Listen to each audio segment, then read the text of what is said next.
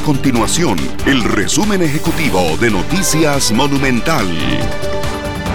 Hola, mi nombre es Fernanda Romero y estas son las informaciones más importantes del día en Noticias Monumental. Mucha atención amantes de los autos, si usted es uno de ellos o anda en busca de un carro nuevo, esta información le interesa. A partir de este lunes inicia la Expo Móvil 2021 en forma virtual, la cual se extenderá por dos semanas y permitirá a quienes tengan en sus planes comprar un nuevo vehículo contemplar múltiples opciones, estilos y precios. Al menos 1.297 personas murieron por el terremoto que sacudió a Haití, informó en las últimas horas el Servicio de Protección Civil en una actualización que casi duplica los decesos reportados en un informe previo.